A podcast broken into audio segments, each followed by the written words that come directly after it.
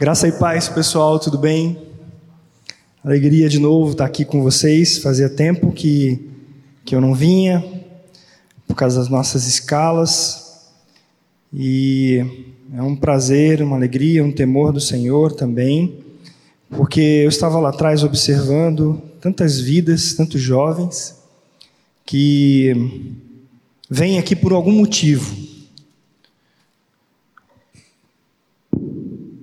Talvez o motivo não esteja muito claro para você, mas você está aqui e você levantou a sua voz a cantar cânticos, a orar, e nada disso pode ser em vão.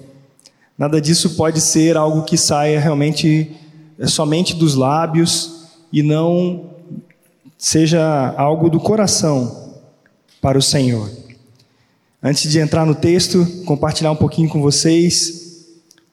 Eu estava agora, esses dias, reavaliando o que aconteceu lá nos Estados Unidos, naquela universidade de Asbury, e o que que de fato aconteceu naquele lugar. E o testemunho, vários e vários testemunhos de jovens que se prostraram diante do Senhor ali, que confessaram o nome de Jesus, que confessaram pecados, que, o, que se arrependeram ou tiveram um genuíno arrependimento da parte do Senhor. E aquilo é, foi mexendo com outras pessoas de outras faculdades também, outros jovens. Uma das avaliações é que isso não se repete não se repete no sentido de um querer humano. É Deus é quem faz, e Ele pode fazer em qualquer lugar. A direção daquela universidade foi criticada duramente por ter encerrado aquele período. Mas houve uma discussão sobre o assunto, nós vamos parar, e a acusação de que nós vamos parar a ação do Espírito Santo. E eu pergunto se é possível o ser humano parar a ação do Espírito Santo. Não é. Mas houve um pensamento muito correto ali, para que não virasse uma idolatria até. Não houve nenhum, nenhum nome de, de, de impacto que falou naquele lugar. Não deixaram, inclusive, para que não houvesse glória dos homens. Pessoas da comunidade, do ministério, se dedicaram a servir ali. Chegou um momento de esgotamento físico, de atenção àquelas pessoas e deixaram por bem que dali para frente acontecesse o culto normal. Mas o culto normal, entre aspas, ele continua pra, por causa do funcionamento, por causa das pessoas, mas a ação do Espírito Santo não. E eu fico pensando que quando Deus está fazendo alguma coisa no coração de uma pessoa e alguém vai à frente, seja no louvor, seja na pregação, seja em qualquer outro momento, e ela ela fala como se aquilo acontecesse por causa dela mesma. Isso chama roubar ou querer roubar a glória de Deus. E Deus não tolera esse tipo de coisa, porque toda a glória pertence ao Senhor. Então, quando acontece a obra do Espírito Santo, e alguém possa dizer assim: Deus me usou, glória a Deus por isso. Mas saiba que Deus usa a qualquer um. Ele usou até ímpio para poder libertar o povo de Israel, como foi o caso de Ciro, como foi o caso do próprio Nabucodonosor, que em algum momento Deus diz em Isaías que ele foi usado por Deus para a glória dele. Então, hoje, aqui, nós precisamos ter nosso coração disposto a ouvir a voz do Senhor.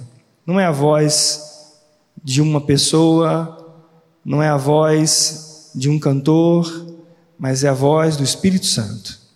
Porque se nós escutarmos somente a voz dele, a voz de Cristo em nosso coração, haverá genuína mudança em nossas vidas. Nós não estaremos aqui simplesmente para mais uma reunião, mas para de fato glorificar ao Senhor e sermos impactados por Sua palavra. Hoje nós vamos abrir o texto de Lucas capítulo 8, versículo 1 ao 3 o título que eu estou usando para esse estudo de hoje é o mesmo que John MacArthur usa num comentário que ele faz. E eu quero ler o texto com vocês, e depois vocês terão alguns textos para ler logo logo no início. Mas diz assim o evangelista, um dos, dos evangelistas que escreve também Atos, que ele diz assim: Aconteceu depois disto que andava Jesus de cidade em cidade e de aldeia em aldeia, pregando e anunciando o evangelho do reino de Deus. E os doze iam com ele.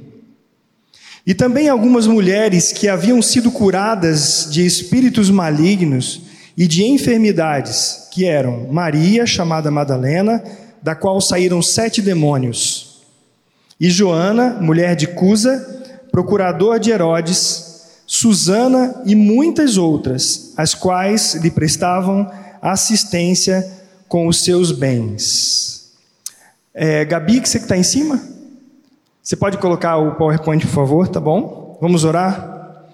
Pai, nós te agradecemos por esta reunião e pedimos que o teu Santo Espírito, que traz luz e entendimento, que traz revelação da tua palavra para aqueles que ainda não têm o conhecimento de Cristo, que revela o profundo escondido do coração humano, que expõe toda a fragilidade, que mostra a fraqueza, para que, de fato, possamos, confessando a Jesus Cristo, clamar por misericórdia.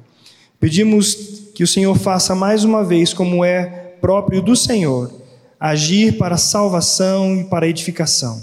É no nome de Jesus que nós oramos. Amém.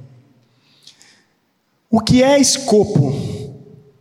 E o título dessa mensagem é O Escopo do Ministério de Jesus. E o que é escopo? Eu já coloquei aqui para nós uma definição: é a finalidade, o alvo, ou o intento que foi estabelecido como meta final. O escopo é o objetivo que se pretende atingir, é sinônimo de fim, propósito, desígnio.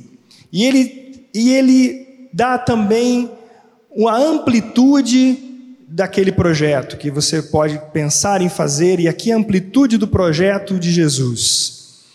E a pergunta que eu gosto, que eu quero fazer para vocês logo no início, qual era, qual era a finalidade do ministério de Jesus Cristo? Infelizmente, a resposta já está ali para a gente, a gente não pensa, né? já está ali próspero, mas eu gostaria que você olhasse que essa resposta vem do próprio texto que nós lemos. A finalidade do ministério de Jesus, ele exerceu durante aquilo que o Pai o deu a fazer. Ele pregou e anunciou o evangelho do reino de Deus. Então você já veja que o escopo tem um propósito, uma finalidade. Isso tem tudo a ver conosco, nós vamos ver nesse estudo de hoje. Então Jesus ele tem um propósito que é pregar e anunciar o Evangelho de Deus. E quer ver um texto que está relacionado?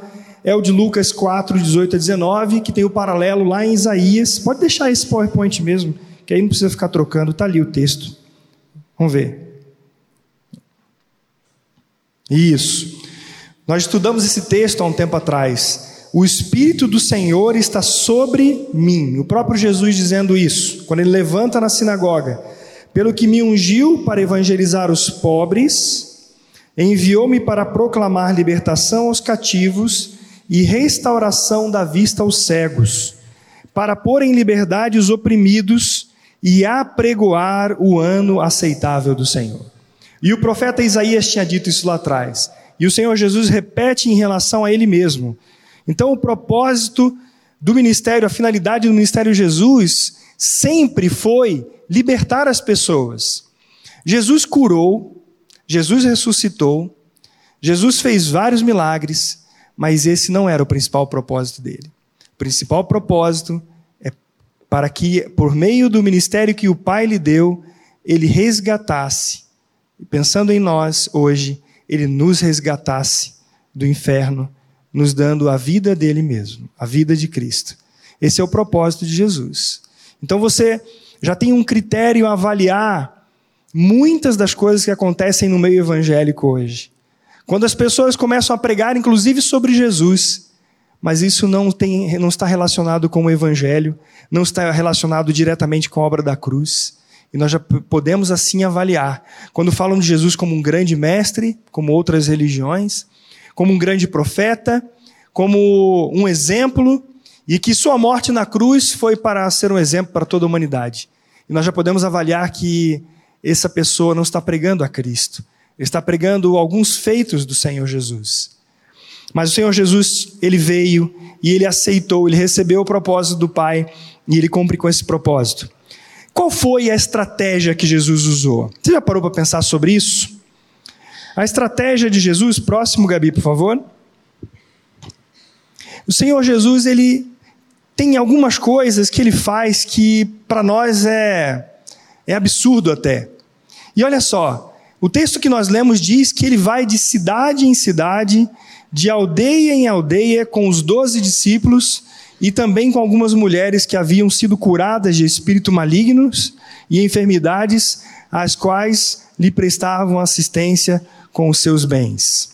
Então, o Senhor Jesus usa uma estratégia, no mínimo, esquisita para os nossos dias e para aqueles também. Vamos entender um pouquinho mais o texto? Passa para frente, Gabi, faz favor. Aí. Olha o que, que aconteceu quando nós lemos o primeiro versículo do capítulo 8, diz assim: Aconteceu depois disto. Disto o quê? Quando nós estudamos as, as Escrituras, é importante que nós paremos e demos uma olhada que, que ele está querendo dizer? E Lucas faz isso muitas vezes, ele não dá uma. ele não situa muito bem temporalmente, e ele fala: aconteceu depois disto. Disto o que, que ele está falando? Então nós pegamos o capítulo anterior e vemos que o Senhor Jesus cura um servo do centurião, lá de Cafarnaum, ele diz o local, Cafarnaum. Depois, no capítulo 7 ainda, ele fala da ressurreição do filho da viúva de Naim. Aquela viúva que andava já ali com o cortejo do seu filho para enterrá-lo. Jesus se comove com aquilo, ele se constrange com aquilo e ele vai e ressuscita aquele filho. E olha que os seus discípulos já estavam com ele, numerosa multidão. Lucas dá esse dado para a gente. E uma coisa que Lucas fala no versículo 17 é que divulgou-se por toda a Judéia e por toda a circunvizinhança. Olha o que, que Jesus estava fazendo. Ele já já estava colocando o seu plano e a sua estratégia. E Lucas está falando sobre o que ele fez anteriormente. Logo depois, João, depois de ouvir o que Jesus estava fazendo, ele envia alguns de seus discípulos para saber o que está acontecendo. E ele pergunta: será que esse, será que é esse que eu esperava ou haverá de vir outro ainda, outro? E aí Jesus, depois comentando do próprio João, ele diz assim: entre os nascidos de mulher Ninguém é maior do que João, mas o menor no reino de Deus é maior do que ele. Antes disso, então o que aconteceu? Depois, agora, no capítulo 8, ele está dizendo, depois destas coisas. E olha o que aconteceu, pode passar. Que a pecadora que ungiu os pés de Jesus. Jesus tinha passado por uma casa e essa mulher, é, quando vê que todo mundo está à mesa, e aí ele, ela se, se prostra e quebrantada pela, pelo conhecer a Jesus, ela chora diante do Senhor, ela se arrepende, e os homens que estavam à sua volta se escandalizam e perguntam: Quem é este que até perdoa pecados? Aí Jesus diz para a mulher: A tua fé te salvou. Então, depois destas coisas, e mais algumas coisas que Lucas não relata para nós, é o que vem o capítulo 8 e vem esse texto que nós lemos. Agora, vamos pensar nessa estratégia de Jesus. Vamos lá, pode passar. Se você, hoje, um empreendedor, quisesse divulgar um bom produto para venda, como é que você faria para conquistar o mercado? Eu não sei se aqui tem alguém que tem alguma empresa, que precisa vender um produto. Qual é a estratégia que você usa? O que, que você lê? O que, que você procura para alcançar o maior número de pessoas, para ter impacto no teu produto? Imagine que você tendo uns meios de comunicação tão eficientes, você pode alcançar muitas pessoas, você pode ter um impacto maior possível em curto tempo, você pode influenciar muitas pessoas através das mídias, você pode cobrir uma amplitude de expectativa das pessoas, você vai oferecer diversidade de opções para as pessoas, você vai ser eclético, ou seja, você vai querer agradar vários tipos de pessoas com o seu produto. Você vai oferecer interação, você vai oferecer, oferecer suporte naquilo que você está comprando. Você provavelmente terá um produto para poder fazer sucesso que seja tolerante a muitas tendências e culturalmente muito ligado com isso. E você precisa ter uma enorme quantidade de tempo, dinheiro e mão de obra para que isso realmente tenha um sucesso, talvez mais do que local, até mundial. Imagine as estratégias que são usadas hoje, imagine as estratégias que, as, que muitas igrejas, inclusive, usam para divulgar o seu produto. E o seu produto, no mundo de hoje, é um produto que quer prender as pessoas ele quer fazer com que o maior tempo as pessoas fiquem ligadas naquela propaganda, que a pessoa se interesse, ela vá atrás, que ela receba aquelas promessas, que muitas vezes fantasiosas, elas comprem aquilo. Hoje, você entra numa, numa, num Wi-Fi, em qualquer lugar que você entrar, está escrito lá Wi-Fi gratuito, ou grátis, ou free. Engano nosso achar que aquele Wi-Fi está sendo gratuito. Os teus dados estão todos sendo já passados, coletados, de tal maneira que até o teu gosto musical, aquilo que você escuta no Spotify, já também é passado para aquela pessoa, para aquela instituição. E aí, de repente, você está naquele lugar e está tocando aquele estilo de música que você gosta. E você fala assim: nossa, que legal esse lugar, que agradável, está tocando o tipo de música que eu gosto. Só que na realidade isso nada mais é do que uma estatística feita com todos aqueles que normalmente acessam e são coletadas informações. Isso acontece também em mega lugares, para não dizer mega igrejas, que também tem o propósito de que você seja um espectador assíduo, que você compre o produto, que você contribua com aquilo. São estratégias usadas no mercado hoje. Mas o Senhor Jesus, ele faz algo diferente. Ele tem um ministério totalmente eficiente, mas de uma maneira totalmente contrária ao que estava sendo proposto naquela época. Pode passar, Gabi? O ministério de Jesus ele é eficiente, mas ele tem uma coisa muito interessante. Primeiro, ele tem um ministério simples, fixo. Ele não tem muitas pessoas com que ele se relaciona diretamente ele tem, ele está focado no que ele está fazendo, e isso é um verdadeiro contraste com tudo que nós conhecemos de conceitos de ministério.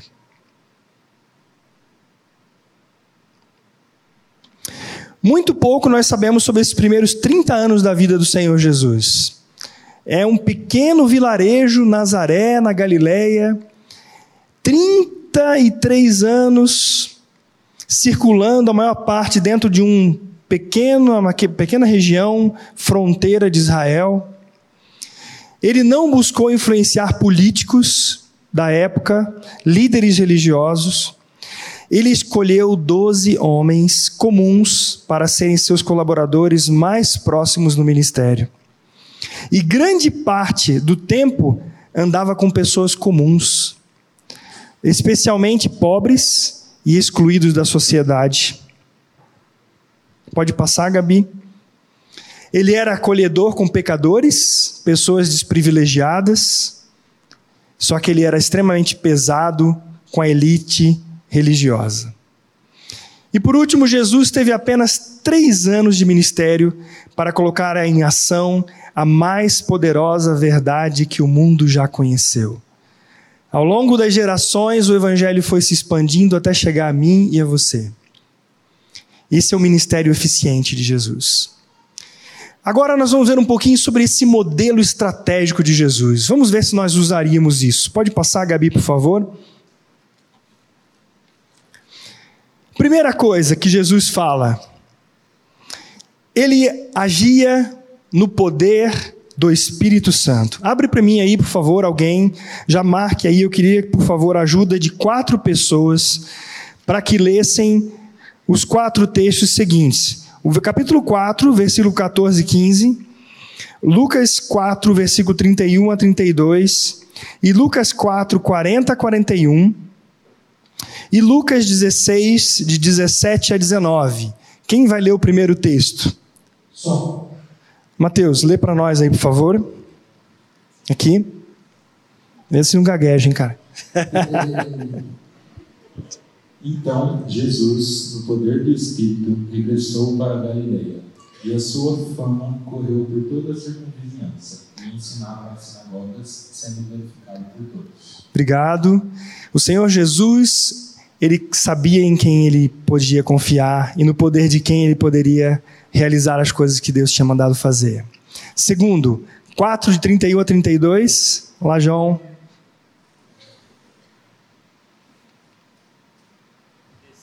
Para cima aí o botãozinho, que acho que o Mateus deu golpe aí. Vai. Desceu a Cafarnaum, cidade da Galiléia, e os ensinava nos sábados e admiravam a sua doutrina, porque a sua palavra era com autoridade. Ok. As pessoas diziam que ele tinha autoridade, ele não disse dele mesmo. As pessoas viram que ele ensinava diferente dos fariseus, dos mestres, ele tinha autoridade. Vamos ver lá, 4 de 40 a 41. Aqui, pertinho, depois eu posso passar para você. Ao pôr do sol, o povo trouxe a Jesus todos os que tinham vários tipos de doenças, e ele os curou, impondo a mão sobre cada um deles. Além disso, de muitas pessoas saíam demônios gritando: Tu és o filho de Deus. Ele, porém, os repreendia e não permitia que falassem, porque sabiam que ele era o Cristo. Joia, pode passar por aí para o nosso irmão lá na ponta. Ele não queria propaganda. Como é que um cara que quer divulgar um negócio, ele não quer propaganda? A família chegou a dizer para ele assim: "Ô oh, meu, se você quer aparecer, vai lá para Jerusalém, faça tudo lá na frente de todo mundo". Jesus falou assim: "Não, não é por aí". Veja lá, próximo 6, 17 a 19. E descendo com eles, passou numa planura onde se encontravam muitos discípulos eh, discípulos seus, e grande multidão do povo de toda a Judéia, de Jerusalém e do litoral de Tiro e de Sidom, que vieram para o ouvirem e serem curados de suas enfermidades. Também os atormentados por espíritos imundos eram curados, e todos da multidão procuravam tocá-lo, para porque dele saía poder e curava todos. Obrigado, querido. Olha só, Jesus fez as coisas que ele fez no poder do Espírito Santo na autoridade que Deus lhe deu, ele não queria ficar aparecendo, ele não queria que a, a fama dele fosse por curar milagres, apesar de disso fazer com que as pessoas conhecessem, ele não queria estardalhaço, ele não era um, um showman, mas ele fazia as coisas com poder vinda do Senhor. Guarde isso porque isso tem a ver conosco, tem a ver com o que o Senhor quer nos usar. E agora veja, pode passar, Gabi que, diante do que nós avaliamos das estratégias seculares e do que nós vemos do que Jesus fazia, de fato, parece que havia algumas limitações nesse ministério de Jesus. E nós vamos ver quais são essas limitações. Primeiro, do versículo 1 do capítulo 8, fala que ele começou a ir ao redor Jesus não fez ministérios expansivos demais, ele se localizou. Parece que ele estava diante de uma limitação a fazer algo que não era a vontade dele. Ele diz no próprio texto de João 4:34 que o alimento dele era fazer a vontade daquele que enviou a realizar a sua obra. Mas ele obedece ao Senhor, à soberania de Deus, a ir em lugar, em locais que não eram aqueles locais mais frequentados, mais badalados pelas pessoas. Ele se submete à vontade do Pai e ele obedece diante da soberania de Deus. ele diz assim: Eu não busco a minha vontade, mas a vontade daquele que me enviou, e ele se submete à soberania do Pai. O segundo limitante, parece que o texto deixa saltar isso para nós, é um limitante geográfico, não é? Ele ia de aldeia em aldeia. Que Jesus iria ele restringir o âmbito desse ministério e gastar tempo viajando de cidade em cidade, de aldeia em aldeia da Galileia. Isso é inexplicável do ponto de vista filosófico, comercial, é, moderno do que é ministério. Nós vemos grandes, grandes entre aspas, que descem de helicóptero ali, que quando eles estão para entrar no ginásio tem uma música específica para eles. Que negócio é esse, hein? Glória e honra ao homem, glória e honra não a Deus. E aqui Jesus ele vai falar com poucas pessoas num círculo bem pequeno. Ele vai falar no, não vai falar no centro cultural, intelectual de Israel, mas ele vai falar para pessoas simples. A Galileia, por outro lado, era uma área predominantemente rural. Olha só. E ele vai lá para os moradores, de aldeia em aldeia, pessoas desprezadas, porque havia a lei do puro e do impuro. Quem que era considerado puro e maior condição dentro do status religioso? Quem estava em Jerusalém, quem estava mais perto do templo. Quanto mais afastado e dedicado a outras culturas comerciais, mais desprezadas eram, eram essas pessoas. E Jesus vai a essas pessoas. E outra coisa, qualquer lugar era púlpito para Jesus. Não era só a sinagoga, em qualquer lugar Jesus estava anunciando o evangelho. Guarde isso porque isso tem a ver conosco, tem a ver com o que o Senhor quer fazer em nossas vidas, aonde nós vamos anunciar o Evangelho. Então, apesar dessa extensão geográfica limitada, Jesus ele influenciou o mundo inteiro por meio do Espírito Santo em sua vida, no seu ministério realizado nas Escrituras.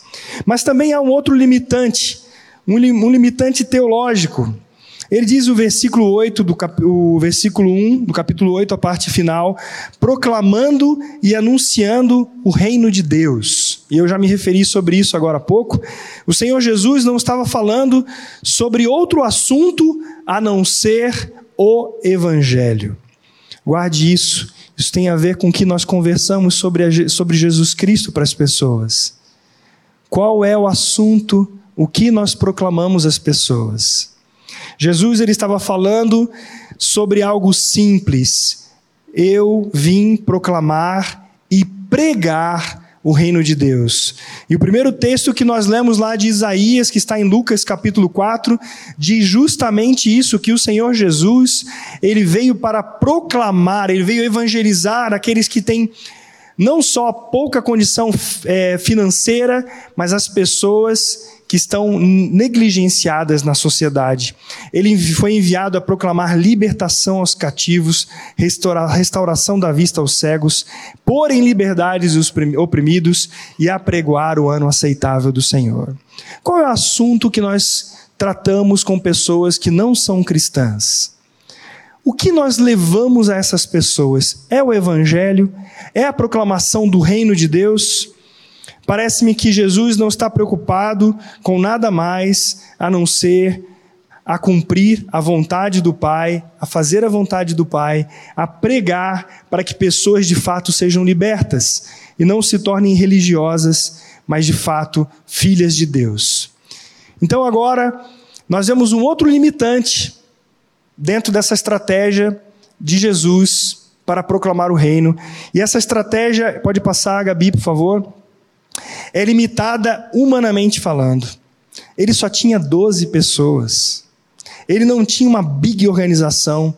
Ele tinha 12 homens totalmente diferentes uns dos outros, com expectativas diferentes, com, com educação diferente. Um era expert em matemática, expert em finanças, outro era um pescador, Outro era uma pessoa conhecedora da lei, um era um tipo de um sicário que andava com uma adaga na mão, é, aqueles caras que no meio lá do povo, se alguém fosse contrário politicamente, eles só rasgavam a pessoa ali com aquela, aquela faca curva assim e saíam de leve.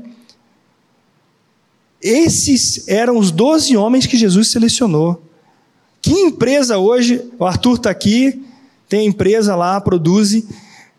Duvido que ele vai, vai pegar qualquer um lá tem que passar por uma seleção, tem que ver se a pessoa tem, ela quer realmente, se ela tem condições de desenvolver aquilo ali que ela tá, que ele tá, a vaga que está procurando. Ou seja, nós queremos pessoas eficientes.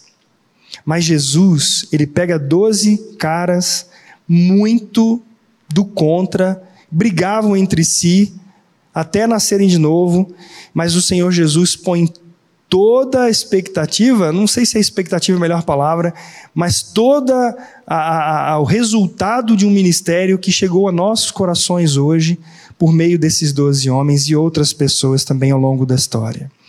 Esses caras não vieram de famílias ricas, eles não eram influentes, eles não eram amigos de pessoas que tinham muito dinheiro, mas eles eram homens que foram transformados e viraram o mundo de cabeça para baixo. Graças a Deus por isso. Mas havia mais, uma, mais um limitante, e esse era o, limite, o limitante social. E aí eu quero que você, olhando o texto de, do capítulo 8, versículo 2 e 3, diz assim: E também algumas mulheres que haviam sido curadas de espíritos malignos e de enfermidades, eram elas Maria, chamada Madalena, da qual sete demônios havia saído, Joana, mulher de Cusa, procurador de Herodes, e Susana e muitas outras mulheres. Socialmente, Jesus fez alguma coisa contrária àquela época. As mulheres eram desprezadas. As mulheres, elas eram simplesmente párias. Nenhum rabino queria ter uma mulher perto dela, perto dele. Nenhuma autoridade queria ter alguém assim perto. Por exemplo, Sócrates, que nós conhecemos da filosofia, Aristóteles, Demóstenes e outros homens de autoridade da comunidade, eles tinham mulheres de baixa estima. Jesus, ele vai ao contrário disso. Ele pega essas mulheres e ele reconhece nelas algo de precioso, um coração desejoso em servir ao Senhor. E não só servir fazendo alguma tarefa, mas era servir com as suas posses, servir com o seu tempo, com a sua vida por inteiro. Então Jesus, ele enfatiza, o Lucas enfatiza em Jesus essa, essa ternura, essa profunda consideração pelas mulheres, porque elas eram tidas como uma segunda classe e ninguém queria ensiná-las. Ninguém queria ensinar essas mulheres. E é interessante que elas não poderiam pregar o evangelho. Elas não poderiam pregar, mas elas não ficaram limitadas por isso elas entregaram a vida delas para que elas servissem ao Senhor Jesus. E não sei se você já parou para pensar. Jesus, ele não tinha emprego, certo? Não tinha. A Bíblia não fala que Jesus tinha emprego. Os discípulos deixaram tudo para seguir a Jesus. Também, como é que eles iam sobreviver? E aí? Deus usa simplesmente aquilo que é contrário da concepção da lógica humana. Deus usa pessoas com o coração totalmente voltados para Ele, para servi-lo. E essas mulheres, nós temos agora essa semana o Dia Internacional das Mulheres, foram mulheres usadas pelo Senhor porque elas não ficaram apaixonadas por Jesus, pela beleza dele, não eram tietes dele, não eram Jesusetes, elas eram mulheres, de fato, chamadas para servir ao Senhor. Agora, dentro desse aspecto ainda, dá para a gente abrir um pouquinho mais do que eu citei sobre esse limitante, o limitante, material financeiro. Além das mulheres serem rejeitadas, Jesus pega essas mulheres, as aceita, as trata com ternura, com carinho, e elas fazem parte desse ministério, mas algo mais. A Bíblia diz aqui que muitos outros que estavam contribuindo para o apoio fora dos meios privados, fora daquilo que, que estava recurso pessoal. Então essas mulheres eram Maria Madalena. Maria Madalena foi uma mulher que viveu à margem da sociedade, ela foi possuída de sete demônios. E Jesus expulsou esses demônios dela, libertou essa mulher. Imagina a gratidão dela por Jesus. Muitos falam é, de comentaristas que ela também era ligada à imoralidade, que era tipo uma prostituta. Mas a, o, o, texto bíblico ele não, não fala exatamente isso. Né? Essa é uma, uma, uma, imaginação que está ligada a como se ela tivesse possuída de demônios, ela também fosse ligada a isso. Poderia até ser, mas não há nada, nenhuma fonte que indique isso. A outra mulher era Joana, esposa de Cusa, ele era mordomo de Herodes. E esse mordomo de Herodes é chamado também de Epitrop, Etrip, é, é, poxa, que palavra difícil. Epítropos de Herodes. Sabe o que era esse Epítropos? Era a pessoa que cuidava da riqueza, das propriedades do rei. E era funcionário que tinha uma grande condição financeira. E ela, por meio do seu marido também, ela doa, ela se entrega e ela contribui para o ministério de Jesus. Vocês lembram daquela mulher que foi ofertar, quando Jesus estava na frente do gasofilácio, e ela entregou uma moedinha insignificante quase daquele dinheiro que eles tinham. E Jesus observa e fala assim: ela contribuiu mais do que aqueles outros que tinham condição. Por quê? Porque ela deu de tudo, toda a sua riqueza. Ela deu a sua vida. Ela entregou o seu coração para servir ao Senhor. E assim essas mulheres, como Maria Madalena, como a Joana, é, elas vão se entregar para servir ao Senhor. E é interessante como é que Deus faz as coisas, né? Imagine Joana, uma alta sociedade, com Maria Madalena, rasteira, escória da sociedade. E Deus faz com que essas duas mulheres se unam para servir ao Senhor. Olha como é que Deus faz as coisas. Então, nós vemos nas Escrituras que muitas outras pessoas, outras mulheres inclusive, estavam ali juntos, voluntariamente, de coração, servindo ao Senhor com as suas riquezas, com as suas propriedades. E guarde isso, isso tem a ver conosco, porque o quanto nós temos nos importado e servido ao Senhor com aquilo que o Senhor tem nos dado. Além dessas mulheres, então, muitas pessoas que faziam parte desse grupo, o Senhor Jesus olha para elas e para que todos eles e diz, no sentido prático, que essas mulheres estavam honrando, honrando o ministério, as necessidades dele e dos seus discípulos. Agora eu gostaria que você colocasse para nós, Gabi, a penúltima, pode passar para frente. Eu queria que você olhasse isso, olhasse essa conclusão que fecha o nosso estudo e veja que o Senhor Jesus ele realizou a vontade soberana de Deus. Ele ministrou onde Deus o colocou.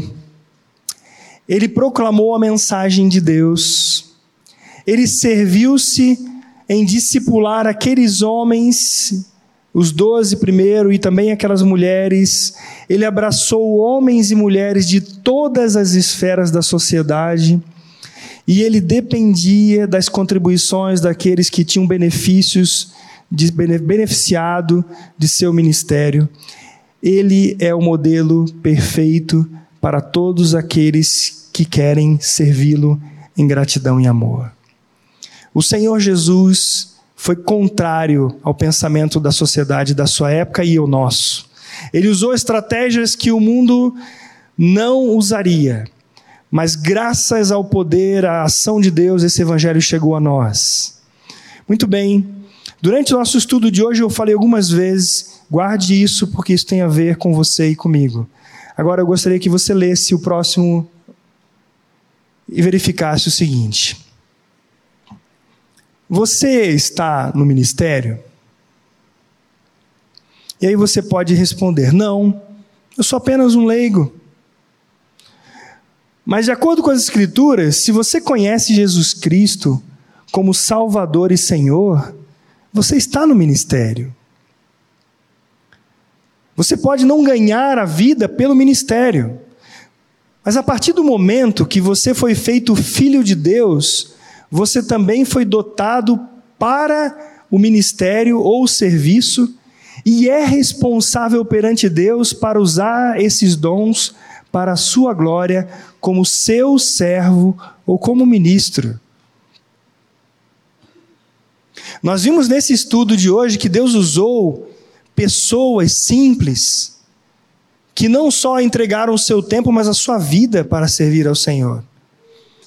Nós vimos que o Senhor Jesus usou estratégias de falar para pessoas de todas as classes sociais.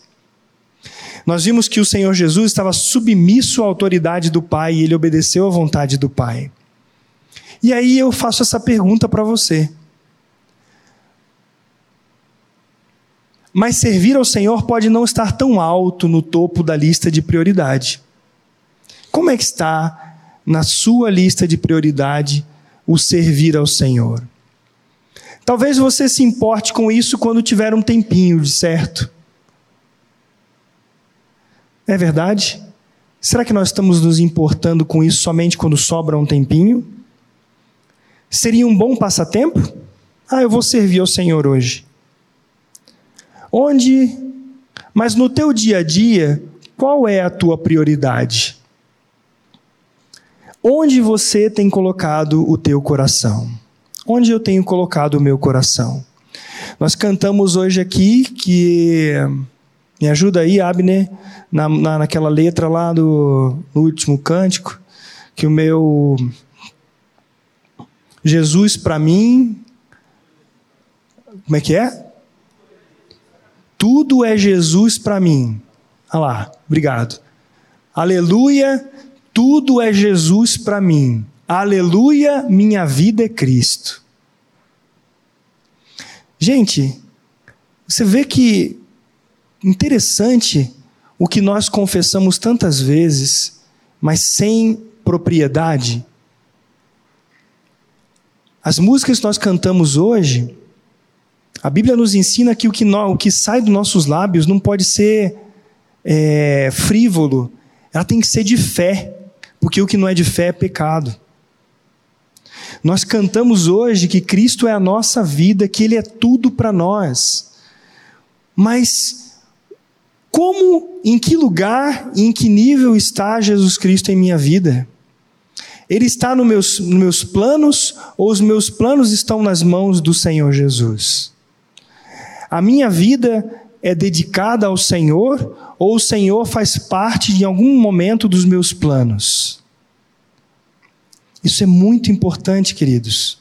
Isso é muito importante para nós. Porque as dez virgens que as Escrituras nos falam, haviam cinco que eram prudentes e cinco que eram nécias. As cinco prudentes, elas carregaram o óleo para aquele momento de espera e depois para as bodas, enquanto as outras não. As outras só se preocuparam com outras coisas, elas não estavam com a prioridade de fato. Elas não queriam, nesse processo de espera, estarem prontas para qualquer momento a vinda do Senhor. E o Senhor, hoje, com essa palavra, Ele está dizendo para nós, diante da exposição de três versículos do, do escopo desse projeto de Jesus, da estratégia dele, que tem a ver direto conosco. Porque se o Evangelho chegou até mim até você, foi porque esse projeto funcionou através de vidas que vieram se importando e se dedicando ao Senhor. E se hoje nós estamos aqui, nós somos a geração responsável para proclamar as virtudes daquele que nos chamou das trevas para a sua maravilhosa luz. Aquilo que aconteceu em Asbury pode acontecer mas sabe como que acontece? Tradicionalmente nas escrituras, quebrantamento, confissão de pecado, arrependimento, busca pelo Senhor de verdade. E aí, gente, segura que Deus age tremendamente para salvar outros.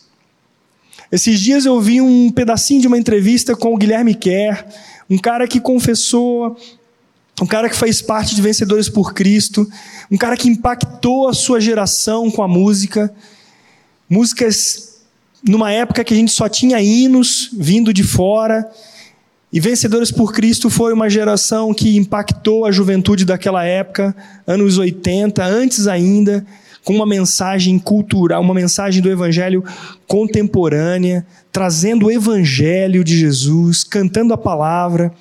E ele nessa entrevista ele disse assim: eu, ele chorou naquela entrevista com o Pascoal Piraginho, da PIB de Curitiba. Ele falou assim: o que me preocupa agora é como é que essa geração vai se comunicar com esses jovens aí fora. Porque Deus usou a gente e nós nos comunicamos com essa geração. Mas e agora? Como é que essa juventude vai se comunicar com, a, com o pessoal de fora e vai falar do Evangelho de Jesus? Que o Senhor tenha graça e misericórdia para nós e Ele nos use para a glória dele que Ele nos faça de fato seus discípulos que tenham por prioridade servir ao Senhor. Vamos orar.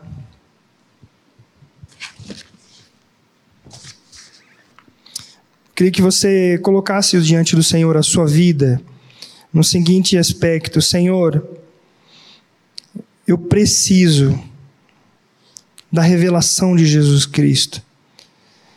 Eu preciso compreender e viver aquilo que o Senhor tem preparado. Eu quero confessar que em meu dia, os meus objetivos têm sido tão diferentes daquele que a tua escritura, a tua palavra diz, que é te amar e me entregar a servir ao Senhor de todo o coração, com os meus bens, com o meu tempo, com a minha vida, para que outros sejam salvos, para que a tua igreja seja edificada. Você pode agora reconhecer diante do Senhor isso. Você pode dizer para o Senhor: Senhor, eu tenho lido a tua palavra todo dia, eu tenho orado todo dia. Ou você vai falar o contrário: Senhor, tem misericórdia de mim, porque eu não tenho buscado na tua palavra, eu não tenho buscado me alimentar do Senhor. Tem misericórdia de mim, Pai. Em nome de Jesus, eu oro.